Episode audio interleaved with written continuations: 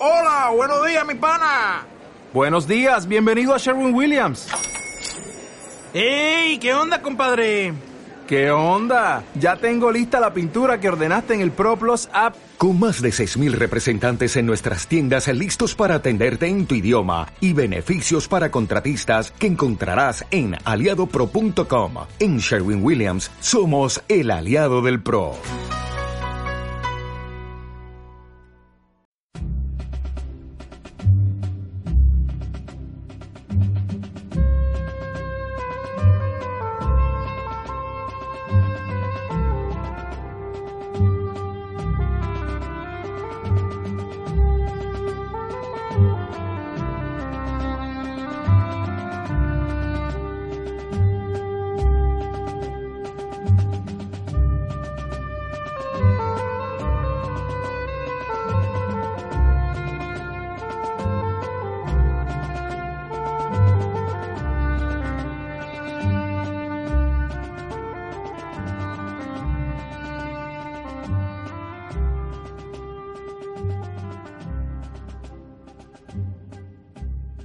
Buenos días, queridos oyentes. Bienvenidos a un nuevo programa de Radio Libertad Constituyente, hoy viernes 16 de septiembre de 2016. En el programa de hoy contamos en nuestro estudio de Somos Aguas con don Antonio García Trevijano. Buenos días. Buenos días, Ulises. Como ayer emitimos por televisión por primera vez y ha habido un desplazamiento a la biblioteca de todos los instrumentos, de los aparatos, la instalación para las transmisiones por radio. Esta mañana eh, hemos tenido los técnicos que trabajar para volver a emitir por la mañana la radio. Y el, hoy, el programa de hoy, mm, estoy solo porque aún no, después de las vacaciones, aún no se han incorporado, pues las, o no están disponibles, las personas, los técnicos sí están, por eso está Ulises, pero no las personas invitadas que me acompañaban en los análisis y comentarios sobre la situación política. Ayer mismo, aquí, hoy, ahora, voy a desarrollar con un poquito de mayor extensión pero estoy decidido que las, según me informan los técnicos y los que entienden de estos programas, no solo el de la radio, sino sobre todo el de televisión, que se leen más, se escuchan mejor los programas más reducidos. Pues se teme, a, está la gente tan mal acostumbrada a leer nada más que mensajes, que del mismo modo que no se leen los libros buenos ni extensos, tampoco se escuchan las emisiones que duran pues más de tres cuartos de hora, por ejemplo, y ya es bastante. Sobre todo cuando en esas misiones lo importante no es la noticia, que la noticia puede, produce, si son importantes, trascendentes, o pueden cambiar algo, el clima o las relaciones de poder en cualquier país, mantienen atenta y viva la atención. Pero cuando se trata de reflexionar sobre el mundo actual, no solo en España, sino en lo que le rodea más de cerca y que puede influir en sus acontecimientos, como es la Unión Europea o como es la situación en Estados Unidos o en Rusia. Si es muy largo el análisis, eh, los oyentes se cansan y le, dan, en realidad tienen miedo creyendo que se van a aburrir. Porque es cierto que hace muchísimos años que no hay pensamiento político me refiero, claro. No, lo que se llama pensamiento no es más que una extensión de lo que se publica en los periódicos. Y los ensayos que pueden etiquetarse como pertenecientes al género de la cultura, pues son sobre, bien sobre asuntos de poco interés, sobre asuntos científicos que de muchísimo interés, pero que no son de mi competencia intelectual, quiero decir, no tengo preparación para tener opiniones originales sobre los descubrimientos físicos, por ejemplo. Acaba de ahora en Hungría, eh, por azar ha aparecido un fenómeno extraño en la física y se está incluso ya en una hipótesis comprobada, no, adelantada no solo por Hungría, sino incluso en, en centros de muchísimo prestigio de California, de si no se tratará del descubrimiento de una cuarta fuerza. Yo no tengo cultura suficiente para opinar sobre estos temas. Esta, por esta razón es por lo que mis extensiones son un poco más largas de los habituales, comparecientes, desde luego, ante los medios de comunicación, no solo de la radio, no solo de los periódicos, sino de la radio y las televisiones. Desde luego yo no soy un tertuliano. Un tertuliano es una persona que opina sobre todo, es decir, sobre incluso sobre lo que no sabe nada, que es lo normal. Yo no. Yo aquello sobre lo que no tengo una suficiente información del tema y un suficiente criterio formado por mí a lo largo de tantísimos años, no hablo. Si no tengo ese criterio, no hablo, no lo expreso, no quiero, yo no quiero nunca aventurar el pensamiento. Bastante difícil es conocer el mundo actual para que además nos atrevamos a enfrentar cualquier situación simplemente con las opiniones de cualquiera bajo el pretexto de que en la democracia todos pueden opinar. No, señores, no, estáis equivocados por completo. La democracia no es que todo el mundo opine. Sí, la democracia todo el mundo vota, pero votar no es opinar. Estrenamos web www.mcrc.es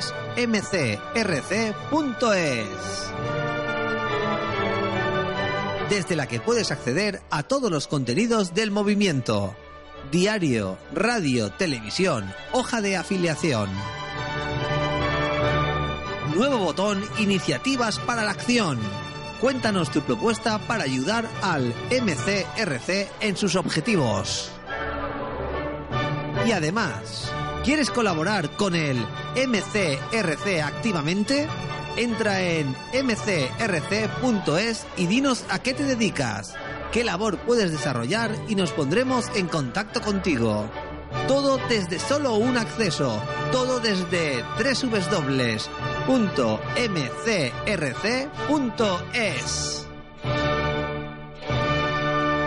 Hay que tener criterios muy firmes, capaces de ser defendidos en cualquier tribuna, ante los mejores del mundo y salir airoso en su defensa o corrigiendo con honestidad eh, y sin ningún tapujo el error que puede haber cometido. Desgraciadamente para no para mí, desgraciadamente para el país donde vivo, yo no me he equivocado. No he cometido un solo error de análisis de lo que pasaba en España bajo Franco. Por esa razón pude construir a la muerte de Franco lo que ningún otro país del mundo ha conseguido nunca, la unidad de la oposición bajo una dictadura. Yo lo conseguí. Seguí un método distinto y lo conseguí. El hecho es que bajo mi dirección, inspiración y la de ningún partido, y mucho menos el Partido Comunista, logré construir primero la Junta Democrática, luego la Plata Junta, y solo y nadie acabó conmigo ni con atentados, ni con cárceles. Solo acabaron cuando el PSOE, y en concreto Felipe González y Mújica, esas dos personas, decidieron ellas solas que para poder llevar adelante el proyecto con Fraga era necesario eliminar mi voz pública y eso solamente podía conseguirse mediante la difamación. No vuelvo al pasado, Estoy en el presente, porque ahora, dirigiendo, habiendo fundado y, y estando ahora dirigiendo este prometedor movimiento cultural hacia la República Constitucional, MCRC, vuelven a asustarse. De mi persona, no, de una persona, no. Vuelven a asustarse el establecimiento español, incluido políticos, medios de comunicación y empresas que pueden condicionar el futuro de España, vuelven a asustarse por la posibilidad de que mi sola voz vuelva a desestabilizar por completo esta este artilugio que se montó después de la muerte de Franco. Artilugio.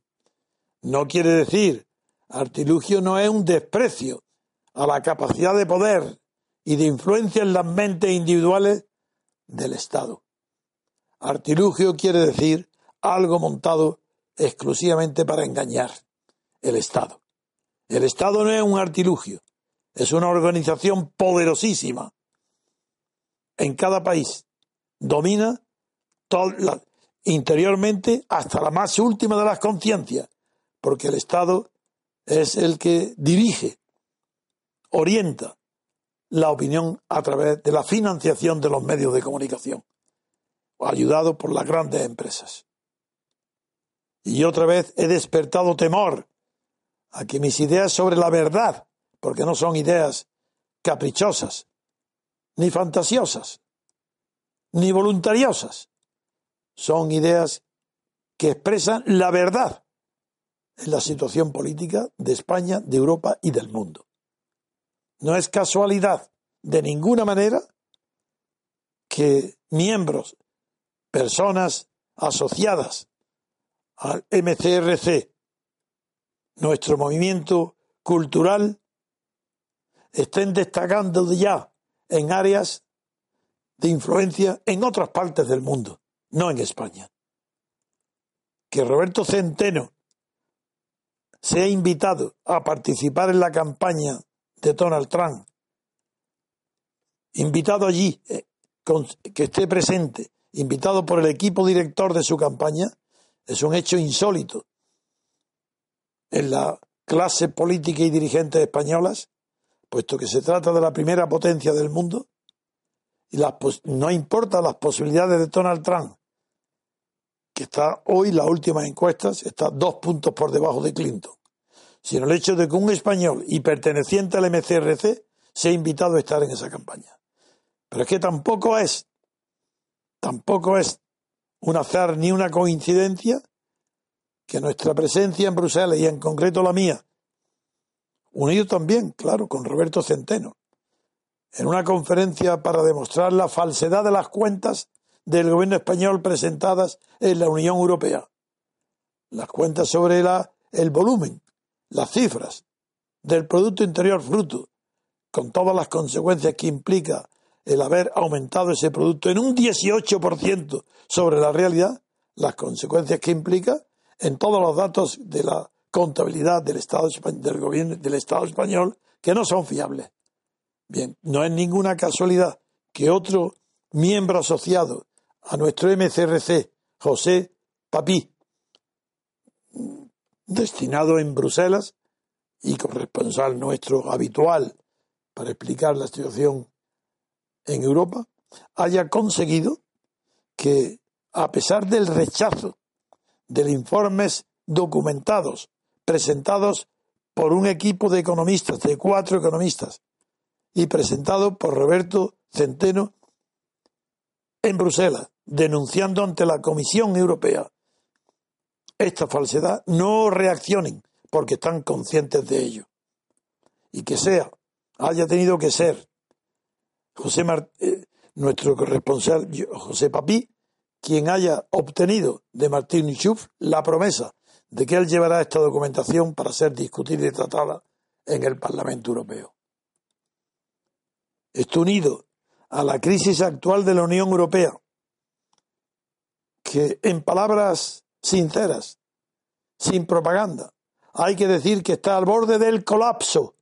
No es cualquier cosa lo que está pasando en la Unión Europea después del éxito del Brexit, al que he contribuido por lo menos en Bruselas, diciendo la verdad y la falsedad de los datos y de las políticas económicas en plural que rigen, los destinos de Europa por simplemente unas lealtades falsas, superficiales para la clase dirigente de Europa. Radio Libertad Constituyente y su nueva programación. Más contenidos, nueva parrilla con horarios de los programas nuevos objetivos, una nueva radio más atractiva. Escúchanos en iVox Radio Libertad Constituyente. Consulta nuestra parrilla en mcrc.es. Hoy se está viendo la fragilidad de la Unión Europea, que no es que esté en una crisis, o ni siquiera con esa cursilería que acaban de calificar, sí, sí, desde Alemania, y la clase política está calificando a la crisis de la Unión Europea como una crisis de existencia. ¿Pero qué significa esto? ¿Qué palabras emplean para decir que es una grave crisis? Ya están poniendo unas palabras que el inconsciente, las, sin saberlo el significado, lo ha puesto al borde del abismo. ¿Crisis de existencia? Quiere decir que no tienen seguridad en las líneas maestras de la primera construcción del Tratado de Roma.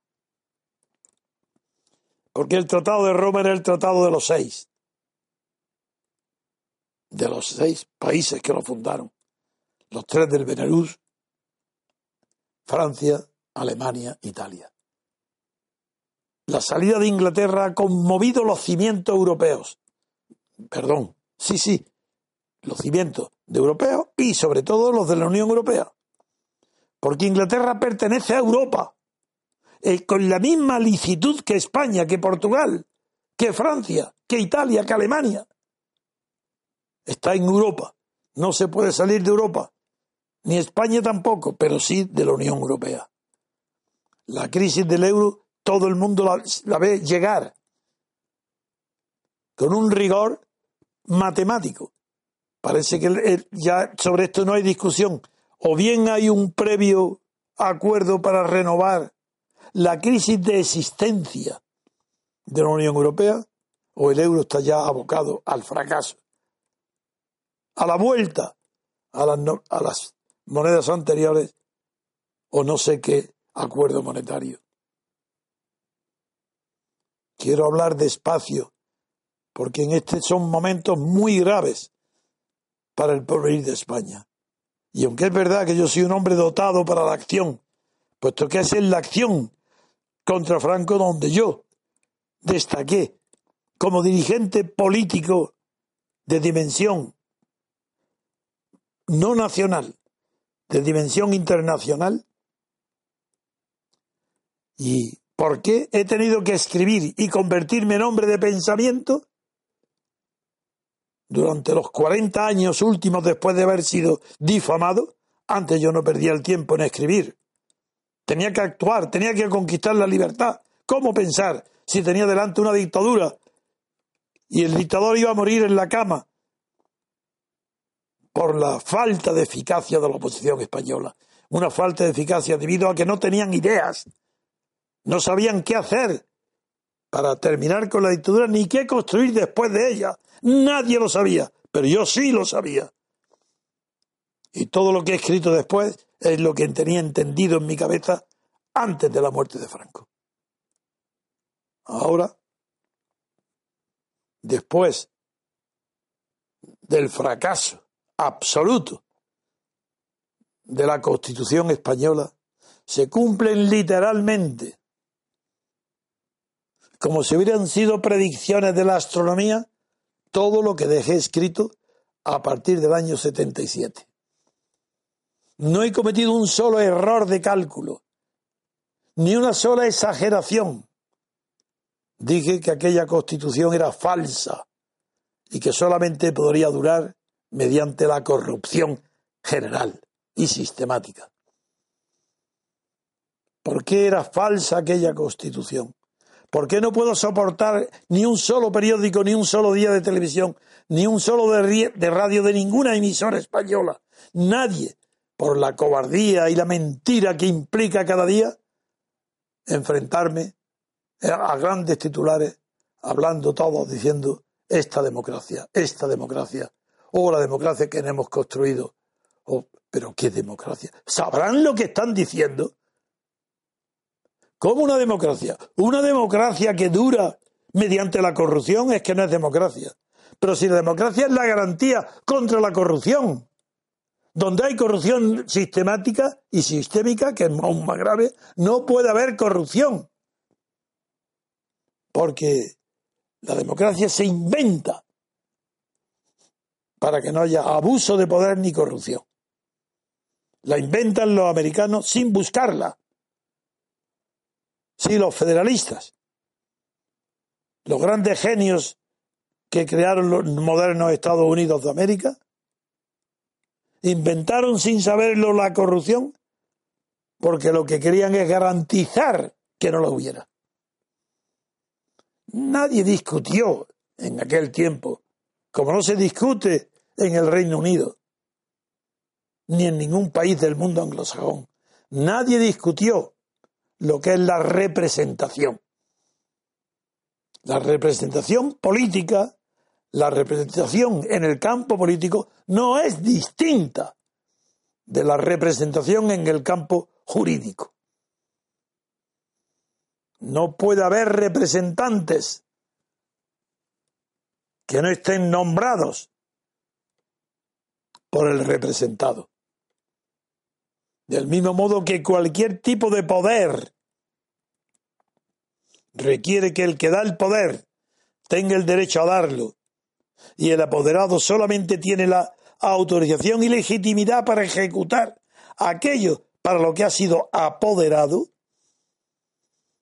dado que la representación hace imposible que haya una sola persona en el mundo político que pueda ser representada mediante el sistema proporcional de listas de partidos, porque ahí no está representado nada más que el jefe de partido que hace las listas. ¿Qué es esto de llamarle, que fraude, llamarle representación a eso? Y que todos los intelectuales y filósofos de Europa estén tranquilos, viviendo en esa mentira, en ese fraude permanente. Esto no hay derecho. Quiero decir, se produce. Lo que no hay derecho es que la gente lo acepte. ¿Cómo puede aceptarse esa mentira? Porque ya que esto no es una democracia no lo puede haber en, toda Europa. No, no hay ningún, en Estados Unidos sí, en Europa no, porque no hay separación de poderes. Decían los federalistas, separar los poderes para que las ambiciones encarnadas en cada poder se vigilen unas a otras, para que haya enemistad entre los poderes separados, porque de esa manera el ciudadano podrá dormir tranquilo. Son palabras literales que se pueden leer todavía en el federalista. Que no, aquí no hay separación de poderes.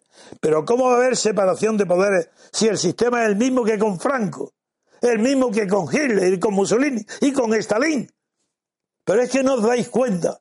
¿Cómo es posible que podáis aguantar semejante colosal mentira sin que nadie levante un dedo para decir, ¿qué es esto? ¿Separación de poderes? ¿Dónde están separados? Aquí el sistema es hoy el de la partitocracia o la partidocracia es en unas elecciones donde solamente pueden concurrir los partidos,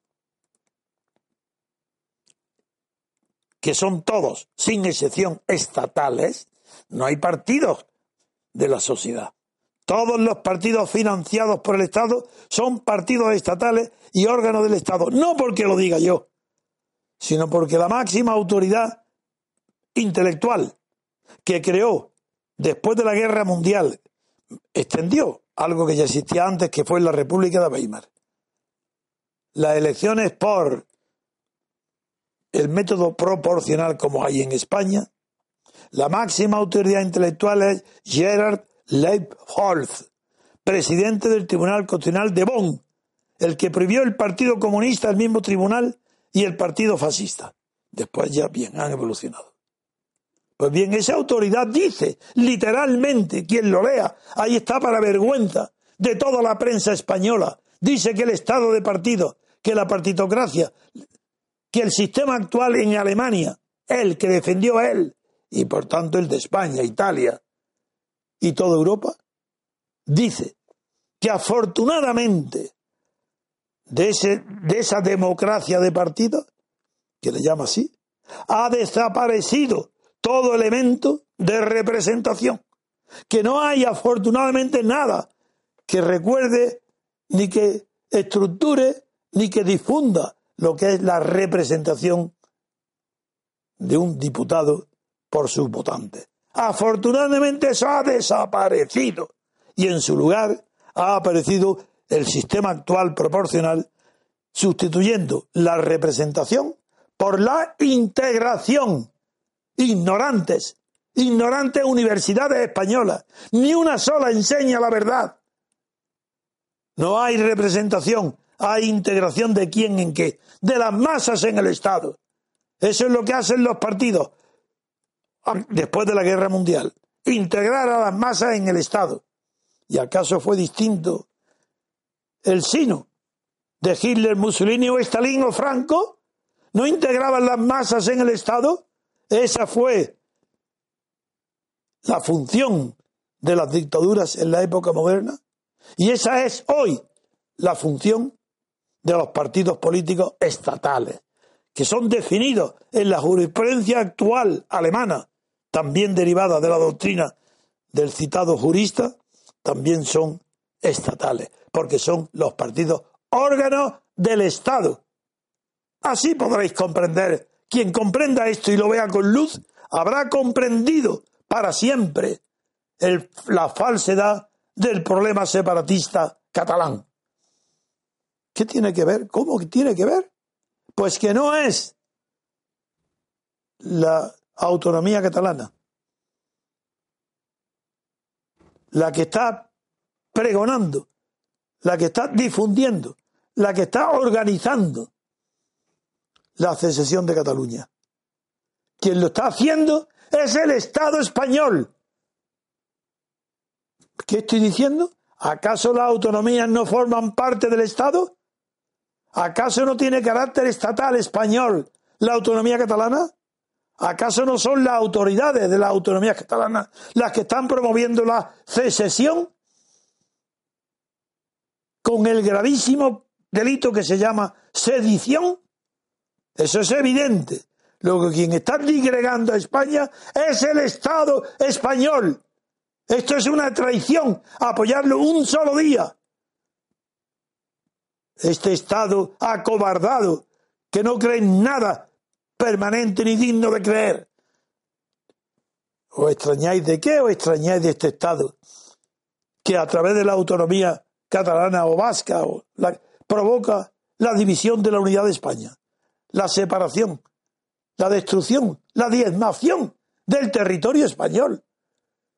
Pero, ¿y qué, qué respuesta encontráis en los intelectuales españoles? Sí, en Madrid. ¿Cómo se responde a este desafío. No, esto no es un desafío, es una realidad. En Cataluña se está destruyendo cada día a España. ¿Y qué, cómo responden los periódicos como El País, presumido de intelectual, presumido de qué? De ser un periódico importante de la mentira y del fracaso y del error, que vive a costa del dinero que le saca cada año los miles de millones al Estado, porque son periódicos de Estado. El país es un periódico del Estado y de Estado. ¿Y cómo lo quieren combatir? ¿Qué doctrina están difundiendo? ¿Cuál es el objetivo? Pues dicen, el periódico del país y todos los periódicos de España sin excepción. Y toda la clase intelectual española sin excepción. Y todos los partidos políticos, y toda la cátedra, toda la universidad, y todo el mundo del arte. Todos dicen lo mismo. Que si el referéndum de separación de Cataluña se hiciera de tal manera que pudieran votar no solo los catalanes, sino todos los españoles, que en ese caso sí era legítimo la separación de Cataluña de España. Que si votaran los madrileños y los extremeños y los gallegos y los andaluces y los canarios, entonces sí estaría legitimada la separación de Cataluña del Estado español. Pues no, señor, sois unos puros ignorantes, no sabéis nada, ni de historia, ni de ideologías, ni de nacionalismo, ni de estatalismo. No sabéis nada. Sois unos ignorantes que creéis que la democracia es aquel sistema donde todos pueden decidir de todo si lo deciden todo. Pero seréis ignorantes. Pero es que creéis que la democracia puede decidir algo sobre lo que es indecidible por la voluntad. Pero es que acaso España es producto de alguna voluntad. ¿Es que acaso España ha sido alguna vez un proyecto? ¿Desde cuándo decirlo? Y lo que digo de España lo digo de Francia, de Reino Unido, de Alemania. ¿Cómo podéis comparar España con el Reino Unido? El Reino Unido se llama unido a partir de 1707 porque hay un acta de unión de Escocia con Inglaterra. Y como hay un pacto de unión, donde hay un pacto, puede haber un pacto de desunión, eso es natural. Pero de Inglaterra interna, de Francia interna, de España, de Portugal, ¿qué, ¿quién lo ha constituido? ¿Qué pacto hizo España? Ninguno, ni Francia ni Inglaterra. ¿Cómo puede, en virtud de la voluntad? ¿Y por qué esta generación? ¿Por qué esta generación, la actual, la que vive, tiene un derecho que no tuvieron ni sus padres, ni sus abuelos? No existió nunca. Y ellos tienen el privilegio de poder asistir a un espectáculo donde uno, los catalanes, dicen, no, nosotros solo, una parte de los catalanes, los separatistas, la mitad, un poquito menos de la mitad, dicen, queremos separarnos y nosotros nos bastamos, porque es un asunto que corresponde exclusivamente a Cataluña. Pues no, señor. Otros, que se creen más avispados, dicen, no, no, no, eso no pertenece a Cataluña.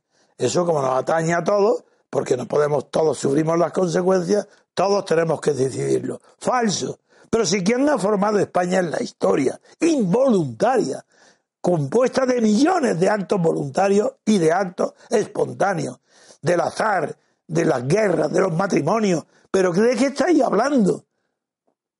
Ningún concepto subjetivo de la nación es válido. Eso es un producto del idealismo alemán. Pero nada más. Eso no es cierto. Y sin embargo, ahí está, hundiendo a España, hundiendo a Europa, y vosotros sin resistir. ¿Qué es, qué es lo que pretendéis? Con esa ignorancia, ¿por qué os atrevéis a gobernar a, los demás y dar consejos en Europa si sois ignorantes, si no sabéis ni regiros a vosotros mismos, si nunca habéis detenido a pensar las consecuencias de vuestras acciones?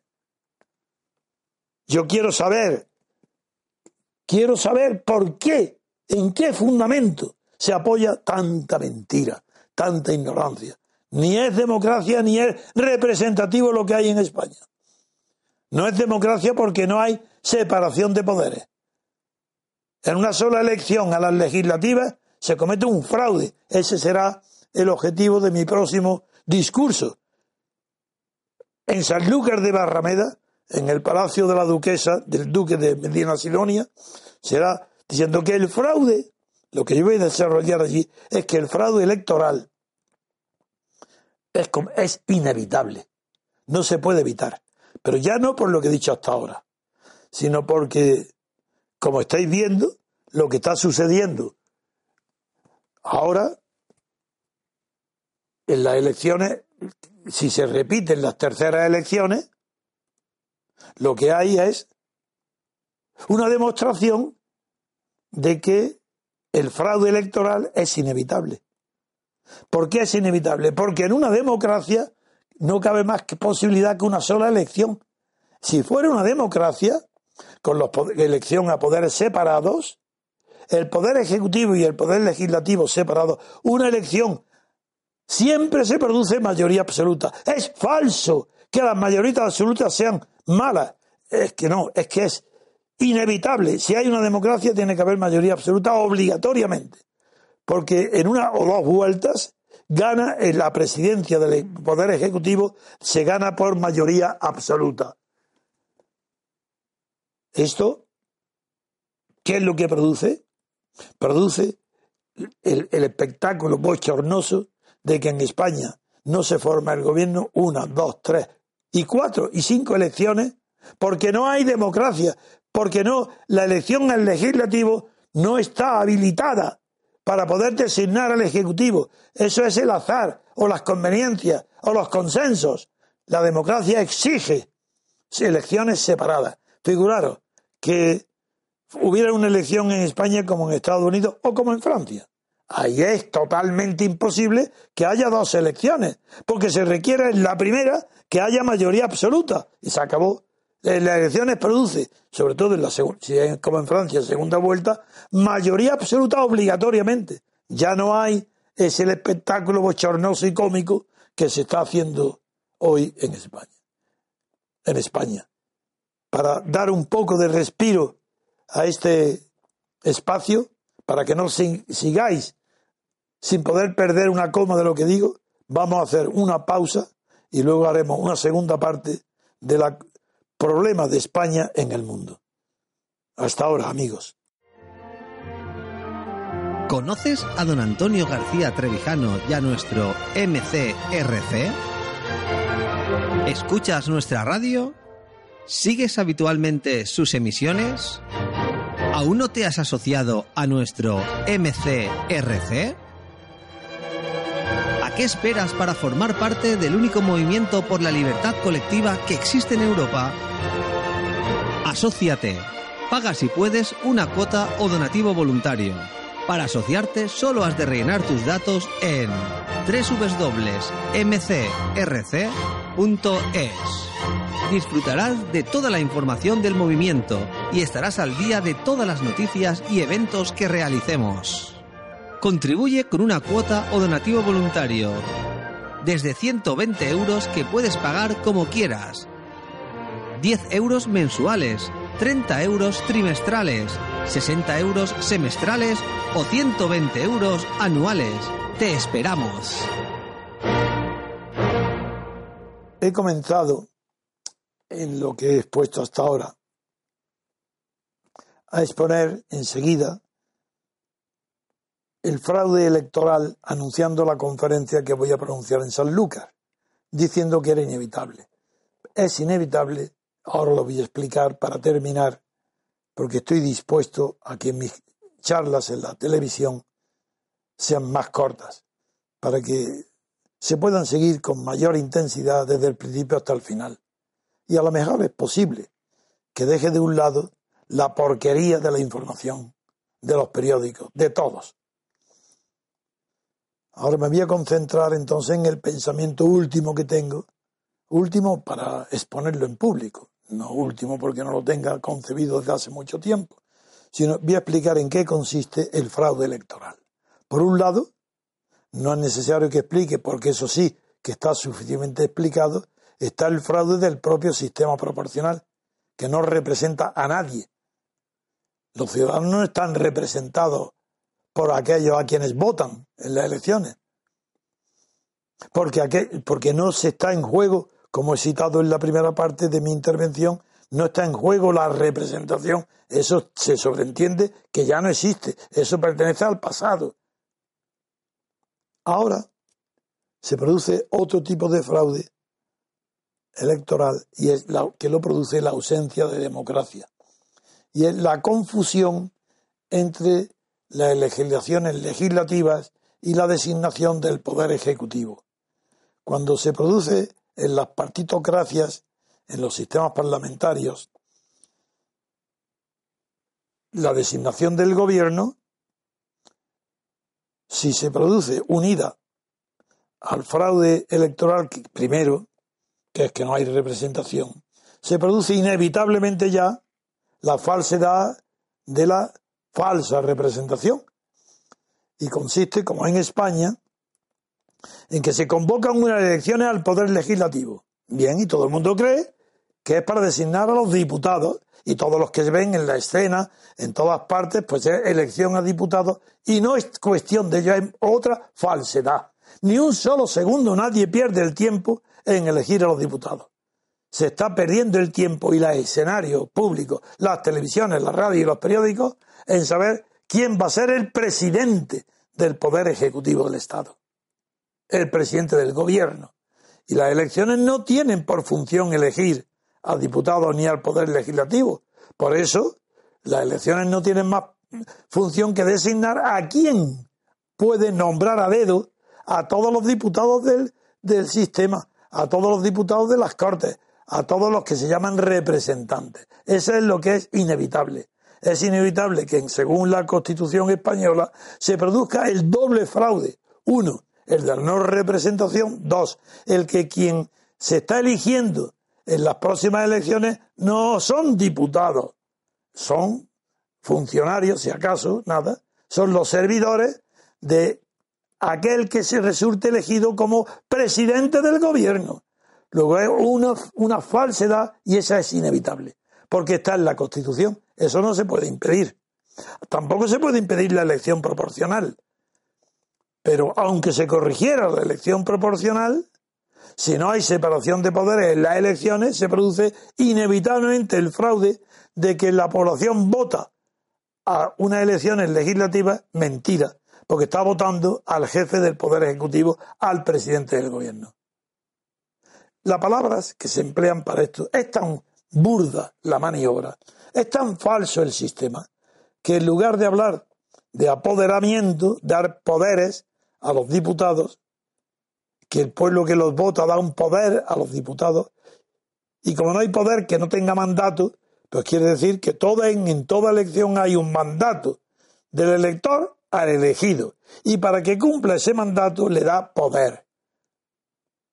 El elector al elegido, para que lo pueda cumplir, y se llama ese acto de apoderamiento político. La única diferencia con el derecho privado del poder de la banca o del poder de los procuradores es que la iniciativa para recibir el poder parte del propio apoderado, que le pide a una circunscripción pequeña a los ciudadanos vecinos suyos o más cercanos en, en un distrito, dice apoyarme, nombrarme, darme poder porque yo lo que quiero hacer para vosotros es lo que vosotros me estáis pidiendo, esto, esto, esto y esto. Si vosotros me votáis y me dais poder, yo cumpliré con el contrato de mandato que me dais y así estaréis satisfechos de mi gestión. Nada de eso. Eso es un sueño, eso es una utopía. Aquí nada de eso. Aquí se presenta en una circunscripción alguien que no ha nacido allí ni conoce a nadie, porque lo designa el partido, y da las consignas o promete las falsas promesas del partido lo votan, no a él, a la lista, y si saca mayoría absoluta, relativa, y se hace una, dos, tres, cuatro, cinco, seis o infinitas elecciones, terminará alguna vez por haber un gobierno que surge, que sale del legislativo, no de los ciudadanos. Y a eso le llaman empoderar. Esa palabra traída a España por Podemos importada de Venezuela y de, América Latina, empoderar, no tiene cabida sustancial en el idioma español. Porque hay mucha diferencia entre apoderar y empoderar. para que se apodere a otro, tiene que haber un poder previo en el que lo da. Da su poder personal, que él tiene su voto y está plenamente legitimado para ello. Y le da poder temporal para que haga lo que le dice y bajo el riesgo de que si no lo cumples te revoco el poder. Amigo. Pero si en lugar de la palabra apoderar se inventa en el idioma español la palabra empoderar, explicarme qué significa eso. Si hay alguien capaz de explicarlo. Empoderar. Indica en primer lugar una situación, no un acto. ¿Cómo va a haber un acto de empoderamiento? ¿Quién ha dado, quién ha situado a alguien o a algo en una situación permanente de poder? ¿Qué es lo que significaría empoderamiento? Ese está empoderado porque está dentro del poder, es suyo. El poder es sustancial para siempre. ¿Y en virtud de qué acto? Ah, eso se ignora, se dice. En virtud del Espíritu Santo, la gente, como dice Podemos, o el pueblo, están empoderados. ¿Empoderados por quién? Toda esta confusión deriva de que los pueblos que utilizan este nombre no han de empoderado no han conocido jamás lo que es ni la democracia ni el acto representativo de un verdadero poder político que da el elector, que da el ciudadano a quien quiere representarlo. Un poder que naturalmente puede ser revocado si no cumple. En cambio, el empoderamiento, ¿qué quiere decir? La no separación entre la masa y el dirigente. Están empoderados todos. ¿Y quién, quién es la gente? Nada. Es una jerga de ignorantes, absolutamente ignorantes, incultos, que no resisten ni un minuto de discusión intelectual. Sí, en España los dirigentes de Podemos, es que no hay uno que, que merezca ni siquiera el nombre de intelectual, que además no es muy significativo. Con la palabra empoderar, ¿qué quieren decir? Que ellos van a transmitir el poder que ellos tienen a quien, a quien los vote. ¿Pero qué es empoderar? Regalos de promoción para este nuevo curso. Cubre tu donativo anual de 120 euros en un solo envío y recibirás como regalo dos libros dedicados de don Antonio García Trevijano totalmente gratis, en los que solo pagarás los gastos de envío a contrarreembolso y una invitación para almorzar con don Antonio en nuestra sede de Somosaguas, enviándonos un email a organización mcrc.es no tienes tiempo que perder, la libertad colectiva te espera. Esto, con esto voy a terminar enseguida, porque no quiero prolongarme. Quiero decir nada más que todo, de la A a la Z, de lo que dice la Constitución española es falso. Segundo, que todo, de la A a la Z, de lo que practican los partidos políticos españoles es anticonstitucional falso. Es decir, de una constitución falsa la práctica es falsa también. Hay una doble falsedad y de ahí nace un doble fraude. El pueblo español está a la deriva, como está a la deriva Europa, con una crisis de existencia. Ya veréis la crisis de existencia dónde termina. Quiero despedirme de verdad de vosotros, primero, dando las gracias a, a sí, no importa que seamos muchos o pocos, para mí son muchos. Varios miles de personas siguen mis enseñanzas. He creado un movimiento y ahí están asociados, afiliados a ese movimiento unos cuantos miles de personas. Quiero daros las gracias por la confianza que habéis depositado en mi honradez, en mi voluntad, en mi inteligencia para poder guiar a los ciudadanos españoles hacia un camino de rectitud moral, de rectitud ética incompatible con cualquier fechoría que conducirá a la construcción, a la definición de lo que es la democracia en España. Somos el primero, único país europeo y América de Latina que estamos sentando las bases fundamentales de la democracia. ¿Contra qué? Contra la partitocracia, que es lo que rige en Europa. Y la razón es muy sencilla que en España sea peor que en ningún otro país. ¿Por qué la degeneración española es peor? Porque en los demás países europeos, aunque el sistema político, salvo en Francia, que tiene parecido, muy cercano a la democracia, pero no lo es, porque tampoco hay separación verdadera de poderes en Francia. Pero en fin, eso sería otro tema y no quiero alargarme. En España es peor que ningún otro país de Europa occidental porque en Europa Occidental al menos se produjo una ruptura simbólica y moral con Hitler y con Mussolini. Por eso se celebró el juicio de Nuremberg. Aquel juicio no fue justo, ni fue ni comprendió a aquellos a los que tenía que haber condenado. Fue un juicio ejemplar, un ejemplo de unas pocas cabezas hacerlas responsables de los crímenes de Hitler para salvar al pueblo alemán. Por eso en Alemania se inventa, con los años, en 1949, se inventa por un filósofo alemán la expresión patriotismo constitucional. Porque allí no se puede hablar de patriotismo alemán. Bien, esa expresión que fue introducida en España no hace mucho por un representante que había sido de la democracia cristiana de Ruy Jiménez, y que luego pasó al PSOE y que hoy tiene el nombre, eh, creó una universidad, aplicó a España también el patriotismo constitucional porque el nombre español no se podía pronunciar. No hay patriotismo español, hay patriotismo constitucional.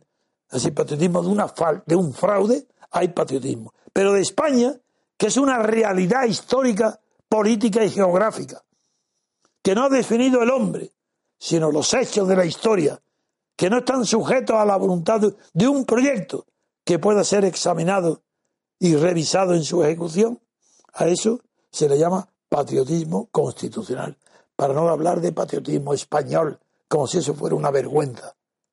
¿Por qué una vergüenza que haya habido un dictador franco y que no hubo una guerra civil? Eso está justificado que hubiera después un dictador en el vencedor. No que estuviera justificado moralmente, pero sí en la relación de fuerzas que implica la política. Con esto voy a terminar.